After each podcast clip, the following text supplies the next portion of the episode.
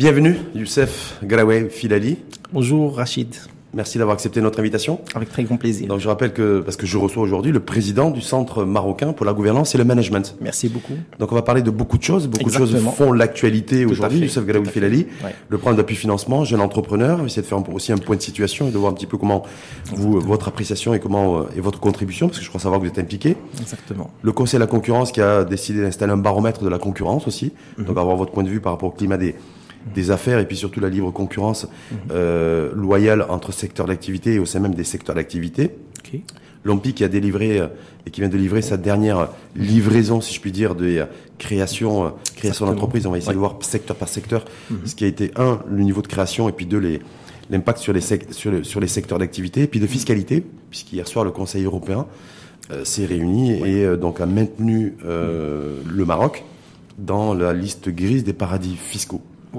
Donc voilà, grosso, voilà un peu le, un peu le entrée plat dessert. Un gros menu. Ouais. Sans oublier bien sûr le nouveau modèle de développement pour savoir un petit peu ce que, ce que vous, ce que vous pensez. Est-ce que vous avez des attentes particulières? Parfait. On démarre par la fiscalité. Le plus, le plus frais, le plus chaud. Le plus chaud. Ouais. Tu vois que vous êtes, vous êtes très souriant. Pas de déprime particulière. Vous eh êtes ben, très à l'aise. Euh, il faut être toujours souriant. Vous avez le moral. Il faut garder de l'espoir. Il faut avoir du moral. Très bien. Tout ce qu'on fait, il faut avoir un peu d'ego. Un peu d'ego Pas de d'ego, ego sur euh, ego positif, proportionné, proportionnel. Dans, le sens énergie positive. Énergie pour positive. Participer un petit peu à améliorer les choses. On va pas fiscalité. Ok, parfait. Donc c'est la liste grise des paradis fiscaux. Alors, décision euh, Conseil euh, Conseil européen donc du, du, du, maintien avec un délai de six mois.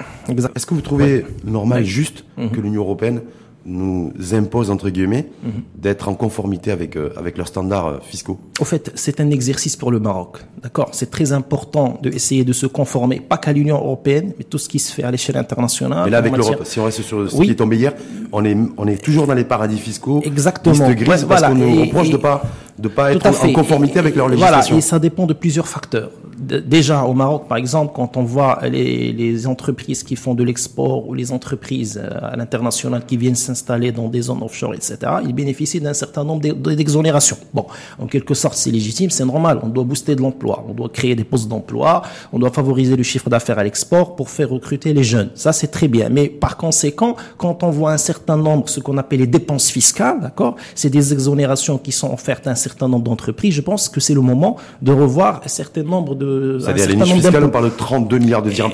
mais voilà, vous, simplement, parce qu'il y, a beaucoup de voix qui s'élèvent chez nous en disant, ça fait un petit moment, parce que il y a tout ce débat lorsqu'il y a le projet de loi de finances et l'adoption du projet de loi de finances 2020, puisque mhm. donc l'an dernier, c'était, voilà, il y avait les sorties de Mohamed Ben Chaboun, ministre de l'économie et des finances. Exactement. Et euh, de la réforme de l'administration, la l'AMI également, qui s'est adressé euh, aux entreprises, aux exportateurs en disant voilà, il va falloir euh, voilà revoir un petit peu le niveau de, de fiscalité. Mais bah, c'est très aujourd'hui. Aujourd'hui, le fait que l'Europe, ça a été perçu comme l'Europe nous impose et nous dicte, alors que l'Europe n'a pas nous dicté mm. et que qu'au sein même de l'Union européenne, il y aurait des paradis fiscaux. Donc pourquoi bah, nous imposer nous bah, sincèrement, moi, moi, je suis pas à l'aise avec ce terme imposé parce que bon, il y a une conformité, il y a une image fiscale du Maroc, certes à améliorer en se conformant à un certain nombre de dispositions euh, qui sont en quelque sorte avancées par l'Union européenne, mais in fine, la décision revient au Maroc. D'accord. Et le débat, le débat politique, faut ou de refuser. Et bien sûr, et le débat. Est-ce qu'on peut accepter ou refuser Et bien sûr, parce que il y a, y a, y a, y a les représentants de la nation au Parlement qui décident, et mmh. c'est eux qui nous représentent. Est-ce qu'on peut, est-ce qu'on peut refuser de, de, mise en conformité alors qu'on a aujourd'hui un marché ouvert qui est celui de l'Union européenne de 500 millions de consommateurs Est-ce qu'il y a un enjeu L'enjeu, il est là en fait, se dire, est-ce que mmh. j'ai le, est-ce que j'ai le choix en fait de mmh. ou de refuser, de sortir les Kleenex, de pleurer, ou d'essayer de me mettre en conformité très rapidement Alors, les, quand on quand on veut se mettre en conformité, on va le faire, mais il va falloir répondre à un certain nombre de critères. C'est des critères qui touchent l'économie nationale. Si la mise en conformité, euh, elle sera en quelque sorte, elle donnera un avantage fiscal au Maroc, elle favorisera le climat des affaires pour un petit peu booster les choses, pour faire de la croissance économique, etc. Donc la mise en conformité devrait se faire. Tout d'abord, il faut défendre les intérêts du Maroc. D'accord? Donc ce qui nous intéresse en fiscalité, c'est de pouvoir créer de nouvelles euh, niches euh, fiscales, ce qu'on appelle de nouvelles assiette fiscale qui va permettre un petit peu d'équilibrer. Et quand on voit le déficit budgétaire, les, les, les recettes euh, fiscales, elles ne couvrent pas les dépenses. Sur, sur nous, voilà. Euh, rabat, rabat Bruxelles, parce que ça touche essentiellement, on a bien compris, le statut fiscal de CFC. Oui. Donc statut fiscal de, CFC aujourd'hui, c'est 8,75 pour, le, pour attirer aussi des capitaux.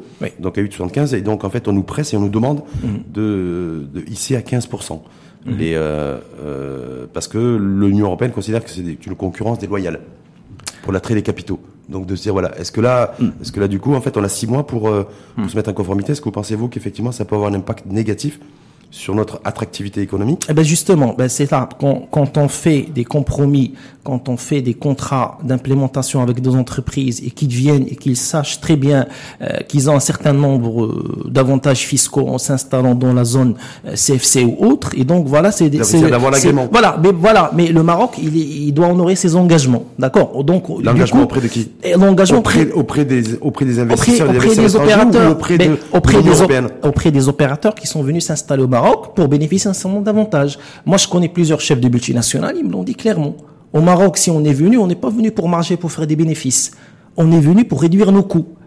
Et quand on est venu pour réduire nos coûts, ça veut dire qu'on bénéficie. Eh ben oui, on bénéficie d'un certain avantage en matière de fiscalité. Donc voilà, on est en quelque sorte sur un paradoxe. Oui, la mise en conformité avec l'Union européenne, certes, elle est bonne pour améliorer le climat des, affaires et l'image du Maroc, mais euh, in fine, il faut voir aussi les intérêts du Maroc et les intérêts de, des partenaires qui viennent s'installer au Maroc. Si je vous dis que, que l'Union européenne nous presse entre guillemets. Hein, euh, de nous conformer à leur législation fiscale. Ben pour moi, je le prendrais pas comme ça. Et que, et, qu'en même temps, j'ai un déficit de 80 milliards d'euros euh, déficit commercial avec avec avec l'UE, avec les pays de l'UE.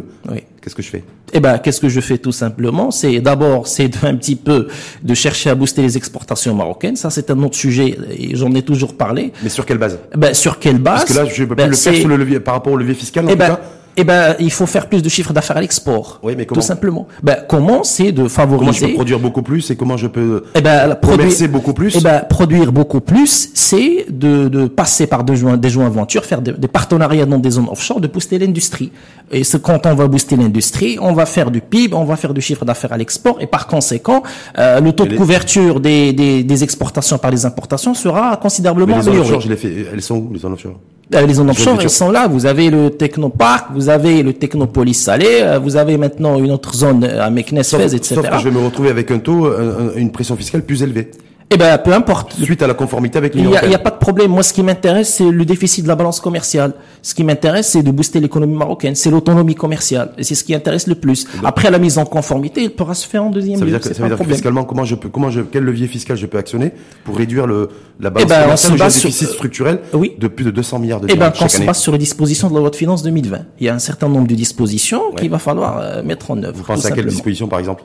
Eh ben, je pense, je pense aux, exonérations à l'export qui sont accordées à ces opérateurs, euh, tout ce qui est déclaration euh, IS, euh, tout ce qui est réintégration sur le résultat fiscal. Je pense aussi aux déclarations de CNSS qui sont exonérées pour une catégorie d'ingénieurs qui, qui sont sur les 6 000 dirhams. Il y a un tas de dispositions qui les ça, encouragent. Ça peut renforcer ma compétitivité. Et eh bien sûr, ça va renforcer l'attractivité, la compétitivité du Maroc, et puis ça va surtout améliorer le chiffre d'affaires à l'export, mm. parce qu'ils viennent s'installer, ils produisent et ils exportent. Sauf, sauf que vous savez, c'est que quand on regarde au niveau du de l'environnement concurrentiel, qu'aujourd'hui toutes les économies veulent renforcer leur compétitivité, attirer les capitaux, investir dans l'innovation, la R&D et renforcer. Eh ben, c'est tout à fait normal. beaucoup plus. Plus légitime pour le Maroc, qui veut devenir un pays émergent. Sauf que, sauf que nous, on a une pression fiscale qui est qui est conséquente bien sûr, bien sûr, bien sûr. Et je vous donne un exemple très simple, si, si, tu permets. Oui, oui, pas forcément compétitive, qu'on a un coût énergétique qui est élevé, Exactement. et qui n'est pas forcément compétitif, et qu'on a un coût du et travail, pas que ça, pas et qu'on a un coût du travail élevé qui n'est pas forcément compétitif. Et ben voilà, j'allais parler de ça. Quand on prend par exemple l'impôt sur le revenu,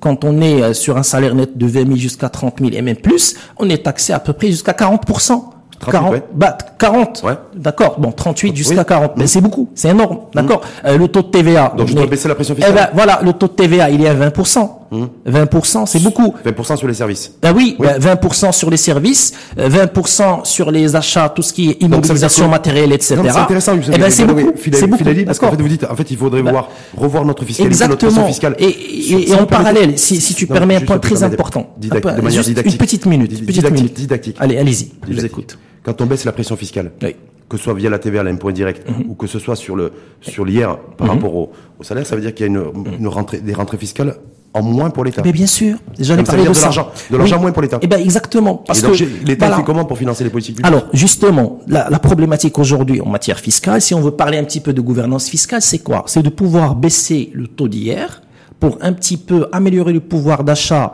euh, des classes quelque sorte moyennes éventuellement baisser les taux de TVA pour inciter les gens à faire plus d'achats. Donc ça va permettre un petit peu de booster le circuit économique, mais en parallèle, il faut de nouvelles impositions. Éventuellement, Donc, la problématique. Eh bien, bien sûr, l'impôt sur fortune. D'accord. Euh, L'évasion fiscale, la fraude fiscale, il faut lut- lutter contre tout cela. Et donc, il faut qu'il y ait un équilibre. Je baisse l'impôt d'un côté, mais je, je collecte, j'encaisse des impôts fiscaux plus importants de l'autre il faut que côté. j'ai la garantie d'avoir d'avoir de, de Eh ben, exactement. d'autres nouveaux Eh impôts. ben, les outils sont là. Et ben voilà, il faut passer à l'action. Je sais que a juste un, juste un autre chiffre Bien sur la mise en conformité. Oui. fiscale de notre législation avec l'Union européenne.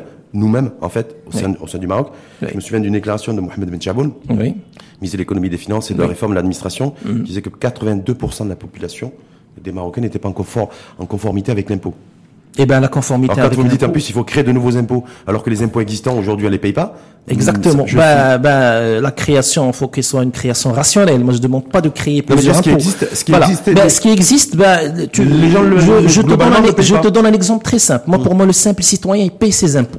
Alors, si on passe juste à côté d'une perception, on va trouver que il y a une vingtaine de personnes qui sont en, tr- en train d'attendre leur tour pour payer des impôts. Le simple citoyen, il paye sa taxe euh, sur- euh, sur habitation, il paye, il fait sa déclaration de TVA. Les petites entreprises déclarent. Le pro- la problématique, c'est quoi? C'est le marché de noir. Et, et, et là, c'est, l'enjeu des grandes et des moyennes entreprises. Au-delà des, au-delà des particuliers, comme vous dites, Oui. simplement c'est 82% de la population, Oui. Entreprises et particuliers, Exactement. qui ne sont pas en conformité avec l'impôt. Donc ça dépasse le, le Exactement. citoyen lambda. Parce qu'on déclare un résultat fiscal déficitaire. D'accord? Et que ça se fait d'une année à l'autre de manière récurrente, et puis les contrôles ne se font pas de manière systématique. Et donc il y a toujours un manque à gagner pour l'État, ce qui est tout à fait normal. On passe au Parfait. fiscalité, mise en conformité, les enjeux. Avec le, avec l'Union européenne, vous avez donc, on se met en conformité, mais en même temps, il faut être en capacité aussi de lever l'impôt, voire de mettre en place de nouveaux impôts pour, pour faire baisser la pression fiscale Exactement. sur les ménages. En fait, c'est, c'est votre école de pensée économique. Alors, par rapport C'est au ça. ménage. Non, non, c'est votre école. je pour, avant de passer au deuxième, au deuxième axe, sur, Oui. le, sur, le, sur la santé économique aujourd'hui de notre euh, de notre économie nationale, il y avait le, le- la nouvelle DG du, du FMI qui était au Maroc, qui était à, Ok. à Rabat semaine, semaine dernière. Donc il nous a dit voilà, il faut il faut effectivement d'avoir un modèle de croissance économique qui soit beaucoup plus inclusif. Eh ben, Bon, ça, le- ça, on Oui. le savait. Oui, bien sûr. Ben, Parce que là, rien de nouveau. Oui. Mais pour vous, Mais euh, bon, pour moi, ça, va se concrétiser au niveau du nouveau modèle de développement. Et la pierre angulaire, c'est la promotion du tissu économique marocain.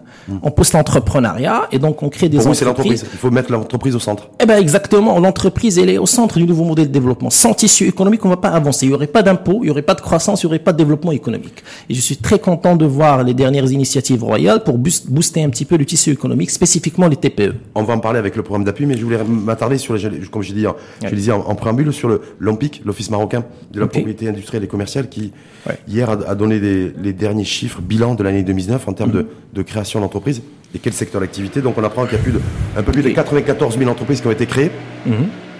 donc 1%, 1,4% de plus par rapport à 2018. Oui. Euh, Est-ce que c'est une quelque chose de positif? Bah, c'est Le positif. fait qu'on ait qu'on a qu'on a créé plus d'entreprises que l'an dernier? Bah, c'est normal, c'est positif, mais c'est pas très surprenant, d'accord? Quand on voit le nombre de défaillances d'entreprises, on est entre les 9000 euh, entreprises qui est 9 000 en défaillante. 2019, Voilà, donc on crée euh, 10 000, parce qu'on quand même, il y a- il y, a de petites initiatives à droite et à gauche en matière de création d'entreprises, en matière de financement euh, des idées les plus inno- les innovatrices. Euh, Quand on voit le financement des startups, les, les actions qui sont lancées euh, euh, par, par exemple, la CCG, etc., je pense que 10 000, c'est un chiffre euh, moyen. Moyen. Et c'est On- pas très on- On aurait pu faire plus. Bah, bien sûr. Et puis- Et, euh, et puis- et puis- dans un autre cadre, dans un, voilà, dans un nouveau modèle de développement, on devrait faire beaucoup plus. plus que les 9000 en tout cas de 9019. Et quand on se penche, quand on donne un coup de scan en fait au, à ces 9000 et, et quelques entre- 94 000 entreprises qui ont été euh, qui ont été créées, les 9000 qui euh, donc qui, qui sont décédées de taux Mmh. de mortalité en 2019, on se rend compte que c'est essentiellement le les activités de commerce C'est normal. comme secteur et Exactement, services voilà. qui occupent le haut du panier. Tout à fait. Parce qu'aujourd'hui, on parle de plan d'accélération industrielle. Et donc, voilà, il va falloir industrialiser les entreprises marocaines. Et donc, nous avons véri- véritablement besoin de Smart Factory. Et donc, industrialiser les entreprises, c'est de pouvoir créer un nouveau secteur qui émerge et qui met en place un certain nombre d'entreprises. Mais comment- et pas que les services, les commerces. Euh, juste une petite idée. Oui. Quand on voit les entreprises, tout le monde veut faire du, du consulting, tout le monde veut faire de la com, tout le monde veut faire de la transformation digitale. Mais moi, je parle de création de richesse. La création de richesse, c'est euh, l'agro-industrie et puis c'est les industries. D'accord, mais c'est très important. Pour vous, la transformation digitale, c'est pas, il n'y a pas des gains de, Euh, des, gisements de, de, de richesse et de Il y a la transformation digitale, j'en ai beaucoup travaillé sur ça, surtout l'année précédente, c'est extrêmement importante. L'entreprise qui va pas se transformer digitalement parlant, c'est c'est une entreprise qui va disparaître. Donc très bien, simplement. À moyen terme. Oui, pour re- remettre les choses en perspective, donc sur les Ouais. 94 000 entreprises qui ont été créées, c'est euh, majoritairement le- les activités, donc investissement dans le commerce, Exactement. 42%, services 17%, BTP 16%, transport 8,5%, Ouais. et l'industrie, vous savez à combien? Le taux il est très faible. 6,8%. Voilà. Voilà. Je m'attendais à ça. On, nous parle de l'industrie en permanence. Exactement. Les politiques publiques sont centrées essentiellement sur le secteur de l'industrie. Oui. On a mis en place un plan d'accélération industrielle. Exactement. Et en même temps, aujourd'hui, quand on voit de près Le sur, taux est trop sur la base des chiffres euh, officiels, Exactement. statistiques de l'OMPIC, ouais. l'investissement dans l'industrie il est extrêmement faible. Exactement. Mais je pense maintenant c'est l'occasion. C'est l'occasion avec le programme d'appui. Est-ce que ça veut dire qu'il y a un décalage en fait entre ce qui, Eh ben, c'est ce qui est- normal, ce qui est, bah, ce qui est- ce qui est porté par l'exécutif et le gouvernement, Exactement. par des ministères La publics, problématique. et, et, Oui. et, et les actes en fait d'investissement des des Marocaines et des Marocains. En fait, la problématique, c'est quoi? Et j'en ai parlé au niveau de mon nouvel ouvrage. euh, Demain, il sera sur le marché. Euh, il y a une problématique de cohérence de politique publique. C'est-à-dire, on lance des politiques pu- publiques sectorielles. Il y a le plan d'action, mais il n'y a pas la mise en œuvre. Il n'y a pas de concordance entre les différentes politiques. Et donc, quand je lance un plan d'accélération industrielle et que je demande à un opérateur de venir s'installer dans une zone offshore, ce qui intéresse le plus, c'est le boostage du tissu économique régional. C'est de pouvoir permettre aux PME de la place de leur permettre d'avoir un, un carnet de commandes avec Ça, ces multinationales. il y a des choses Eh qui ben en place dans les écosystèmes. Et, et dans des, si, euh, juste une petite Oui. explication extrêmement importante. J'ai participé à des événements de l'industrie et j'en ai parlé avec des DG et des DG délégués de grosses euh, boîtes qui font de l'automobile pour leur dire ce que vous faites il est excellent, vous faites travailler des gens, vous faites de l'upskilling, de reskilling, vous, vous employez des Marocains, mais ce qui nous intéresse le plus c'est le boostage du tissu économique. Il faut quand- donner plus de carnets de commandes aux PME de la région. Mais quand en, Ok. 2000 quand en, quand en 2019, euh, sur les, les- la, la majorité, une entreprise sur deux qui a été créée en 2019, en fait, Oui. en clair, euh, Oui.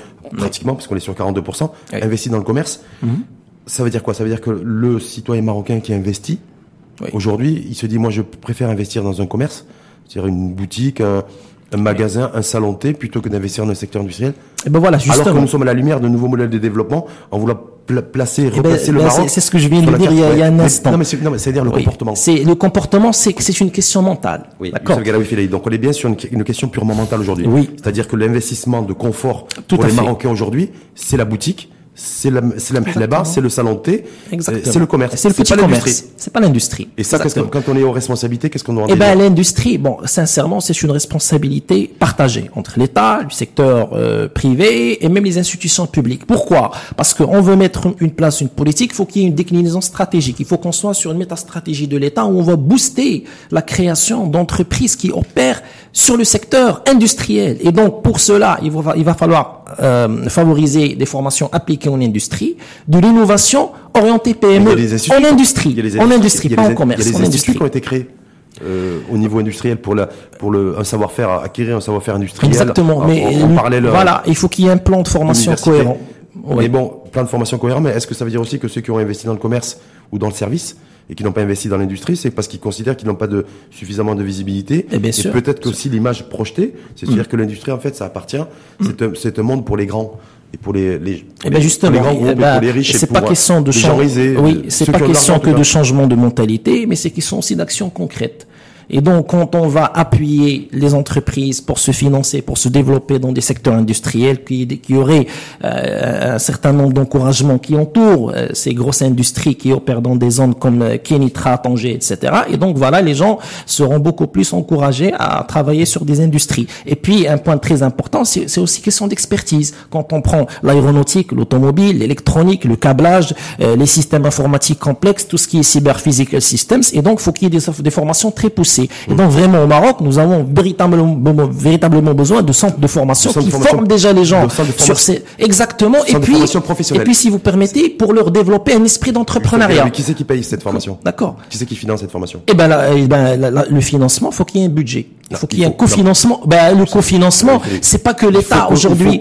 Oui, c'est pour ça. Que voilà, et c'est pas que l'État qui doit le faire. Et eh ben voilà, justement, j'allais, j'allais, j'allais venir sur ça. Il y, a, pas de problème. J'allais, j'allais répondre sur ça. Le financement, il faut qu'il y ait un cofinancement. On il faut qu'on soit sur un triple P. Il faut qu'il y ait un partenariat public-privé mmh. qui favorise des formations techniques orientées industrie. On forme des ingénieurs, on forme des techniciens sur des métiers de l'industrie, et puis on les accompagne pour qu'ils puissent créer des entreprises et travailler de manière étroite avec ces zones industrielles, avec ces entreprises internationales qui viennent s'implémenter au Maroc. que j'ai un autre problème, M. Galawi Filali. Lequel? C'est la fuite des cerveaux.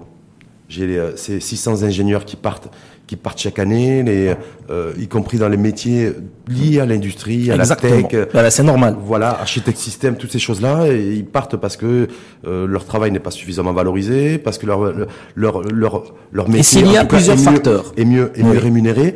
Et j'ai un taux de rotation aujourd'hui au sein des entreprises. Ah, c'est normal. Voilà, qui est entre 30 et 35% Exactement. Oui. J'ai le même chiffre. Alors qu'il j'ai le même chiffre en tête. Alors qu'il était de 10-15 il y a Exactement, il a augmenté. Alors, pourquoi Premièrement, par 4. Voilà. Premièrement, comment je peux mettre en place des formations professionnelles qualifiantes dans le mhm. secteur industriel, puisque vous parlez de, donc de la production, de la productivité. Tout à fait. Alors qu'en même temps, moi, celles et ceux que j'ai formés, mhm. essentiellement les ingénieurs, euh, ben, partent sous l'autre cieux. Alors, si tu permets, si tu permets, premièrement, c'est lié aux conditions de vie. D'accord Alors aujourd'hui, vous habitez Casa, Rabat, Marrakech, Tanger, peu importe.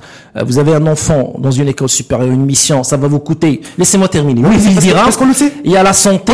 Il y a voilà. Et donc voilà. il y a des études qui ont été faites. Les gens partent à l'étranger euh, parce qu'ils parce qu'ils cherchent de, belles conditions de vie. Moi, ma question. Santé, éducation, emploi, etc. Premièrement. Alors deuxièmement. Euh, avec les, les, salaires à l'étranger, les salaires sont plus compétitifs. On peut avoir, quand on est ingénieur, on peut avoir 40 000, 50 000, 60 000 dirhams marocains à l'étranger. Alors que ici, les ingénieurs, moi je connais un peu les salaires entre Rabat et Gassa, et ils sont entre 20 000 et 25 000 dirhams. Avec les mêmes conditions de vie, eh ben, les gens ne s'en sortent pas. Donc je fais comment? Eh ben, je fais comment? C'est premièrement, il faut améliorer les conditions de vie, et c'est un pilier entier du nouveau modèle de développement. Mmh. Donc maintenant, il faut qu'on s'attaque aux secteurs sociaux vitaux. D'accord? Santé, éducation, emploi de base, etc., scolarité, ça c'est très important. Mmh. Parce qu'un ingénieur qui n'a pas ces conditions-là, eh ben certainement, une fois il a une opportunité France-Canada, il va quitter. Sans le deuxièmement, deuxièmement, comment, deuxièmement. Comment on fait en termes d'arbitrage budgétaire pour financer toutes ces politiques sociales et ce nouveau contrat social? Eh ben voilà, eh ben voilà j'ai toujours dit, il faut qu'il y ait un impôt qui finance les dépenses. Et donc, si on veut... Donc les riches, les, les, vous les... Eh ben oui, eh ben pourquoi pas, ils doivent participer à l'économie de leur pays. Mmh. Il faut qu'on impose les plus riches, mmh. il faut qu'on impose les gens les plus aisés et qu'on crée pourquoi pas un fonds spécial Et ce que fonds, fonds spécial, il va financer des formations spécifiques. Vous connaissez, vous connaissez, un pays ou une économie dans le monde qui a pu rebondir, gagner des, points en productivité, en performance économique, en ayant mhm. taxé les, les, gros, les, gros capitaux? Eh ben ça a été fait. Moi, j'en connais pas. Eh ben, eh ben, eh ben, j'en connais pas. J'en connais les impôts de solidarité. Ben, voilà, euh, ben, ben, oui, oui, mais, les impôts de solidarité. En plus, mais les impôts de solidarité, ils sont payés par les plus riches. En général, on a essayé de le faire au Maroc quand on a dit que les gens qui ont plus de 30 000 dirhams, ils vont payer un impôt de solidarité sociale et que ça sera versé sur un compte spécial. Ça a été fait, ça a été fait mémoire. Est-ce que vous êtes pour, par exemple, fiscaliser euh, beaucoup plus l'héritage, transmission? Je suis pour je suis pour la fiscalisation. Mais, je connais des gens, ce que j'appelle les, les, nouveaux riches ou les arrivistes, euh, des gens qui avaient pratiquement rien, et puis du coup, il est devenu un super richard. Donc pour vous, eh ben, c'est eh ben, oui, c'est un sujet. Non, mais c'est juste parce que c'est important de faire des propositions. Eh ben, mais l'objectif, c'est ça. Fiscalité sur, Exactement. sur l'héritage. La fiscalité, il faut qu'il y ait des idées innovantes qui vont améliorer la fiscalité marocaine. Je dis pas que surtaxer les gens, mais de créer des impôts pour essayer de taxer les gens, les gens qui payent pas. Hum. Et si on parle aujourd'hui d'équité fiscale, c'est ça.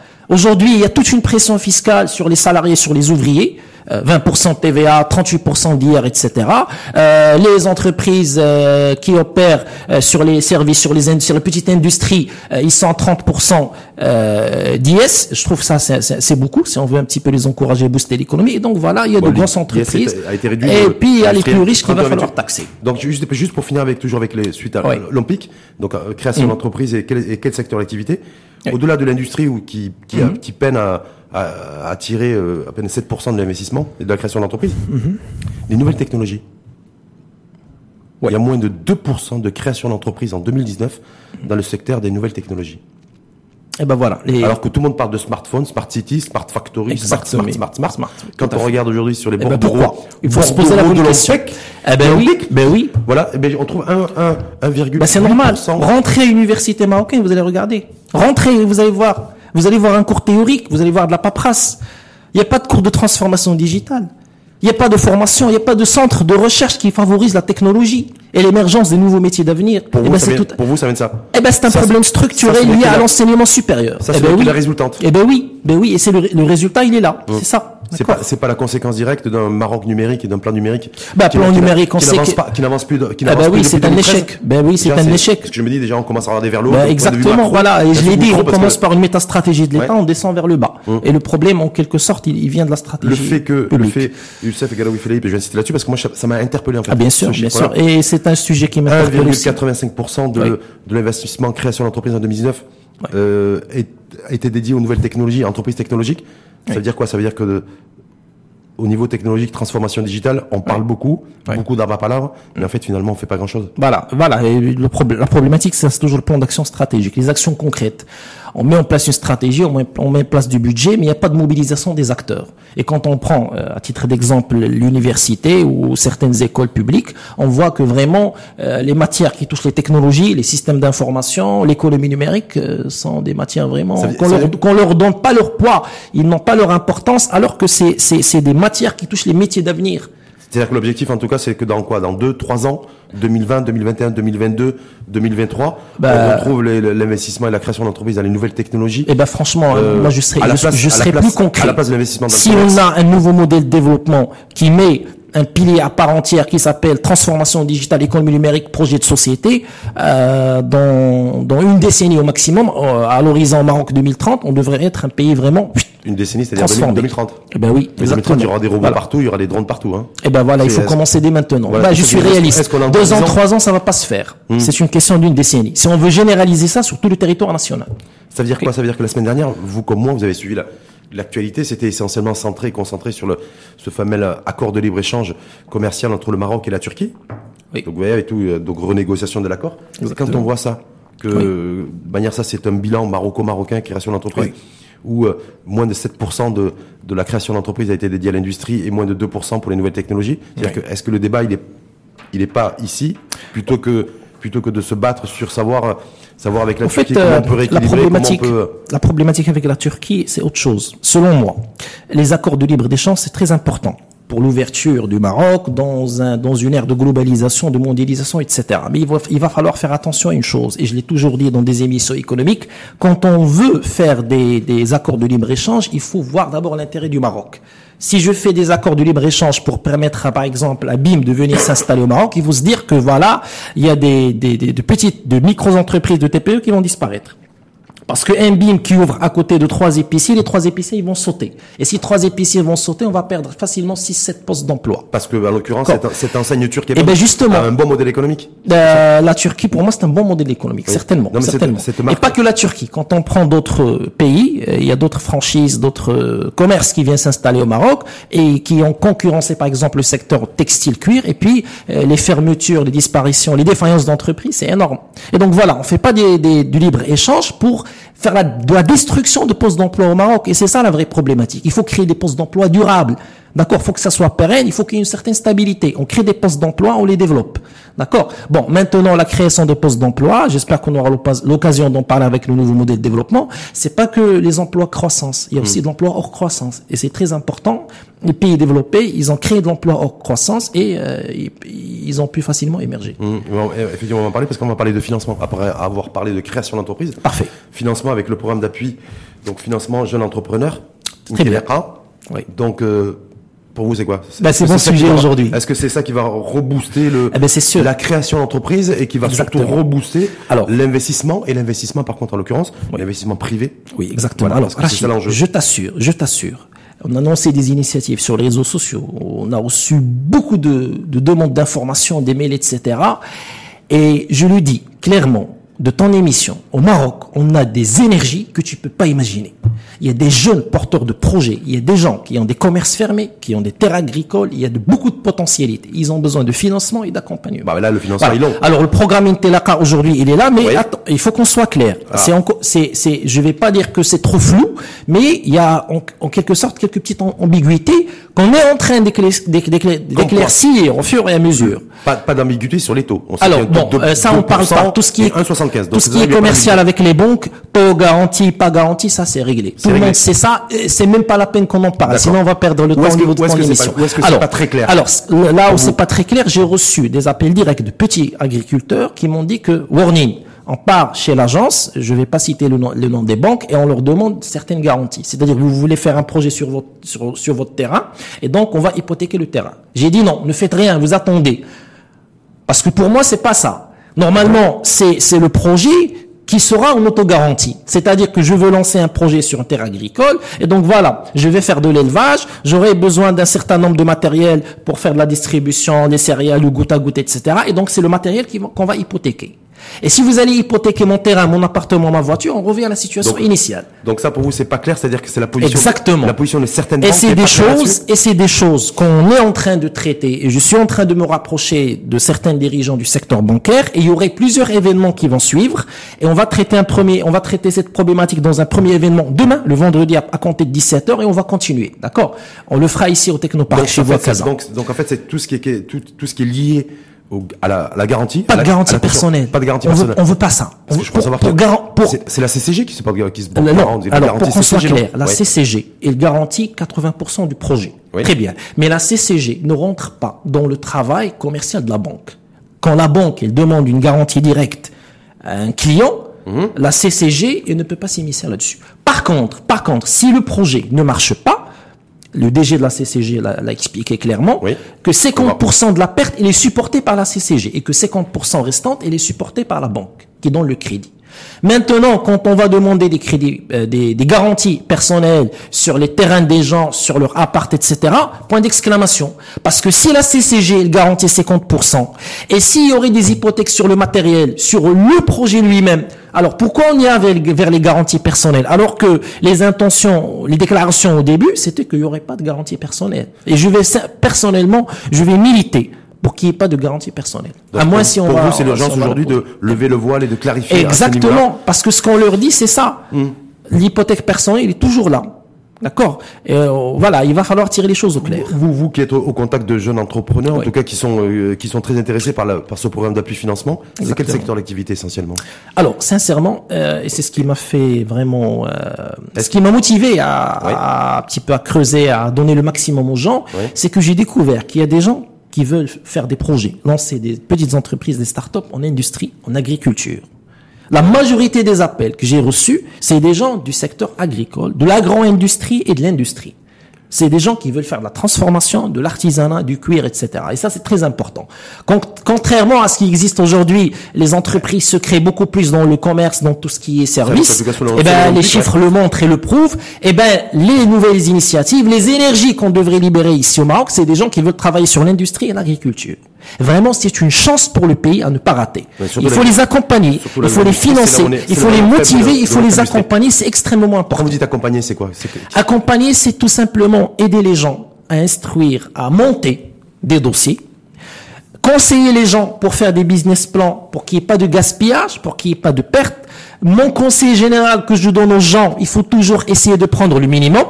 Plus on prend le minimum, plus on a une traite plus raisonnable. Plus on prend plus d'argent, on se retrouve avec une traite plus élevée et qu'au démarrage, on n'a pas un fonds de roulement qui est solide. Et donc, on va se retrouver avec des problèmes de financement et qu'on pourra pas payer la traite à la fin du mois. Et donc, un minimum, un minimum de financement, de la rationalisation, une idée concrète, une étude de marché qui est basée sur une clientèle, sur un portefeuille, en prenant en considération les spécificités d'une région. il faut, passer pour tout cela. Il faut être bien bordé, il faut être bien entouré. Quoi. Exactement. Et donc voilà, l'accompagnement, il est important. Avant de passer au nouveau modèle de développement très rapidement, sur le, un propos qui a fait polémique, parce qu'il a été, il est, il a été tenu par l'ancien ministre délégué, Najib Boulif. Mhm.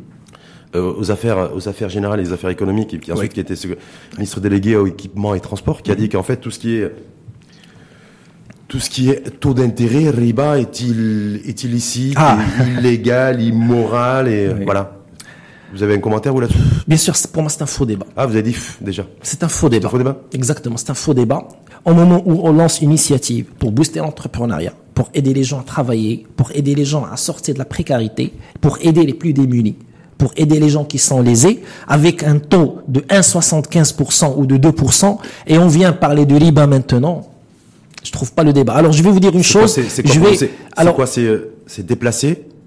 C'est euh, C'est- une- bon, que c'est fausse polémique. riba est haram, est-ce que vous considérez que son propos, lui, il Ben, c'est c'est son avis. Ben, je respecte son Non, avis je- personnel. Non, mais votre avis, Mais votre euh, avis sur son avis. Ben, ben, à, mon, à, à mon, à mon avis, euh, c'est il faut séparer entre l'économie et la politique et tout ce qui est religion. L'économie, politique et religieux. C'est trois choses séparées. Si on veut vraiment émerger, d'accord, je demande pas à ce qu'on devienne un pays laïque, c'est pas de la laïcité, mais vraiment laisser les gens travailler, être- laisser les gens avancer. C'est très, être très et important. clair jusqu'au bout, il a Oui. également précisé, Najib Boulif, Oui. que effectivement, s'il y a des problématiques liées au financement, euh, bah, il y a des, ba- il faut aller, il vaut mieux se diriger vers des conseils, en tout cas lui, puisqu'on parlait de conseils et d'accompagnement, de se diriger, que ces jeunes entrepreneurs et bénéficiaires de ce programme d'appui se dirigent et aillent vers des euh, banques participatives.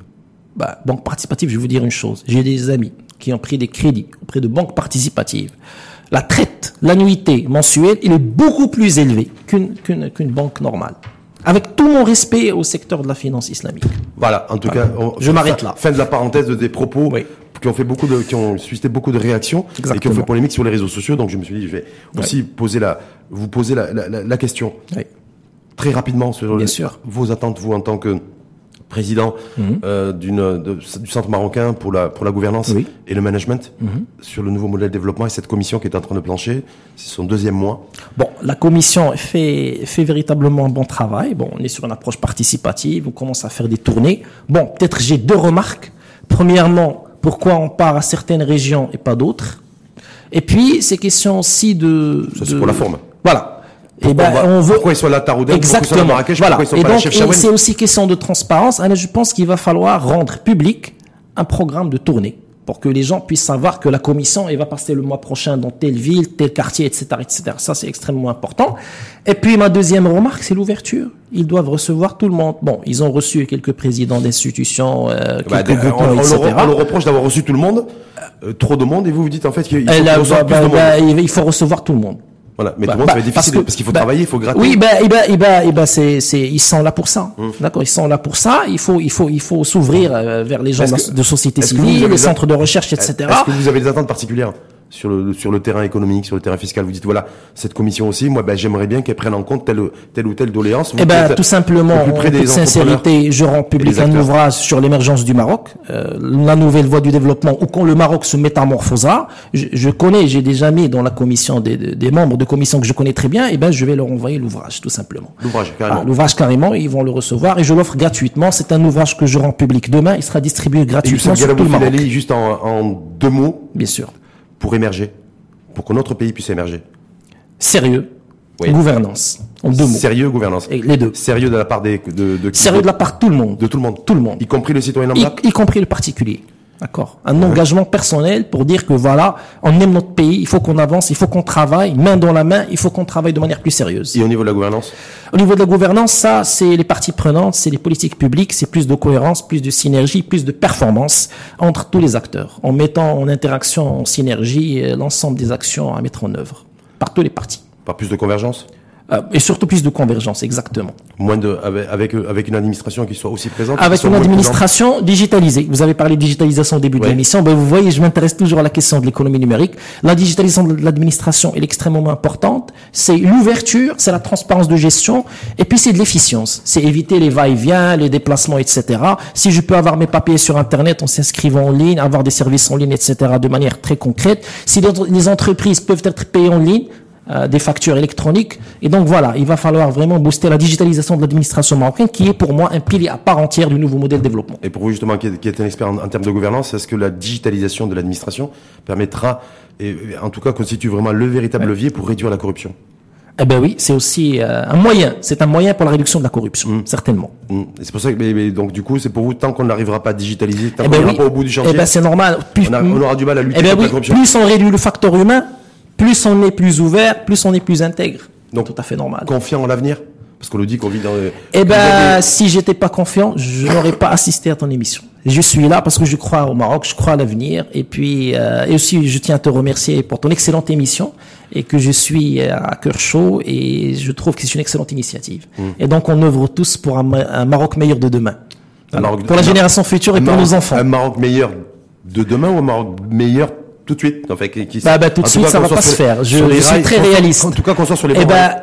si on travaillera dès maintenant, si on commencera dès maintenant, la main dans la main, si on tracera une feuille de route avec des actions claires, des actions coordonnées, avec de l'évaluation continue, on arrivera demain. Le Maroc de 2030 sera autre que celui d'aujourd'hui. Ben, on le souhaite tous. Eh ben c'est sûr. Merci en tout Merci cas. à vous. beaucoup mon cher Rachid. Merci à très à vous. bientôt. Youssef Galaoui, Filali, je rappelle, euh, président du Centre marocain pour la gouvernance et le management, donc avec une série de, de manifestations auxquelles vous Ben, allez sûr. participer. Avec Tout à le- fait. À compter de demain. programme d'appui. Programme d'appui intégré au financement, accompagnement, montage des dossiers, on aide les gens, les instruments de contrôle, comment instruire des dossiers, comment faire du suivi, les tableaux de bord, l'étude de marché, la rationalisation des projets et puis le demande de financement vraiment le minimum. Hum. Je demande le minimum et puis je cherche l'impact. Et quand on emprunte de l'argent, Oui. on est censé le rembourser. Eh ben, ben, c'est sûr. Hein? Exactement. Ça- ça commence- Et puis, euh, une- un dernier petit point, Oui. s'il te plaît. Si on est, on remboursera pas, on part pas en prison. Les gens ne comprennent pas ça. Je pars en prison si je touche à l'argent de l'entreprise et si je touche au bien hypothéqué. Si le projet ne marchera pas, je n'irai pas en prison si je ferai pas ça. Mais même Il faut juste respecter mais même la loi. pas la menace de peine de privative de liberté, on se doit de rembourser ce qu'on a emprunté. Eh ben, c'est sûr. Mais de Hein toute façon, Ça, on lance pas des initiatives pour euh, ram- ramener les gens en prison. Merci en tout cas. C'est bien de dire prison, plus avec le sourire et la banane. Exactement. Allez, plein, plein. La, la caméra, la, la caméra vous regarde et a, a- a flashé votre, votre sourire. Merci en tout cas à vous. Merci. Merci. Youssef Galaoui Filali, donc président du Centre marocain pour la gouvernance et le À management. très bientôt, Rachid. À très vite. Merci, mon cher.